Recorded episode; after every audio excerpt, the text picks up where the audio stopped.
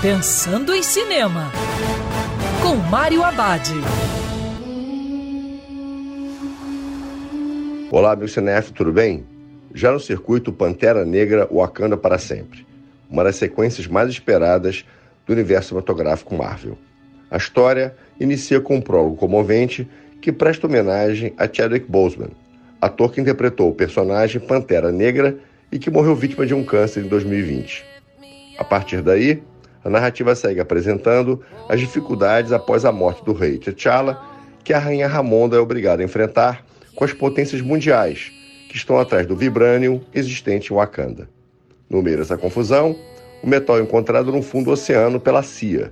Isso desperta a fúria de Namor, comandante de uma cidade submarina secreta.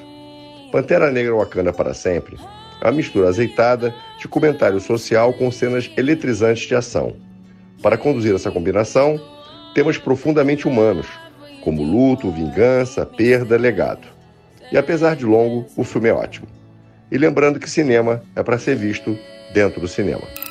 Quer ouvir essa coluna novamente? É só procurar nas plataformas de streaming de áudio. Conheça mais dos podcasts da Band News FM Rio.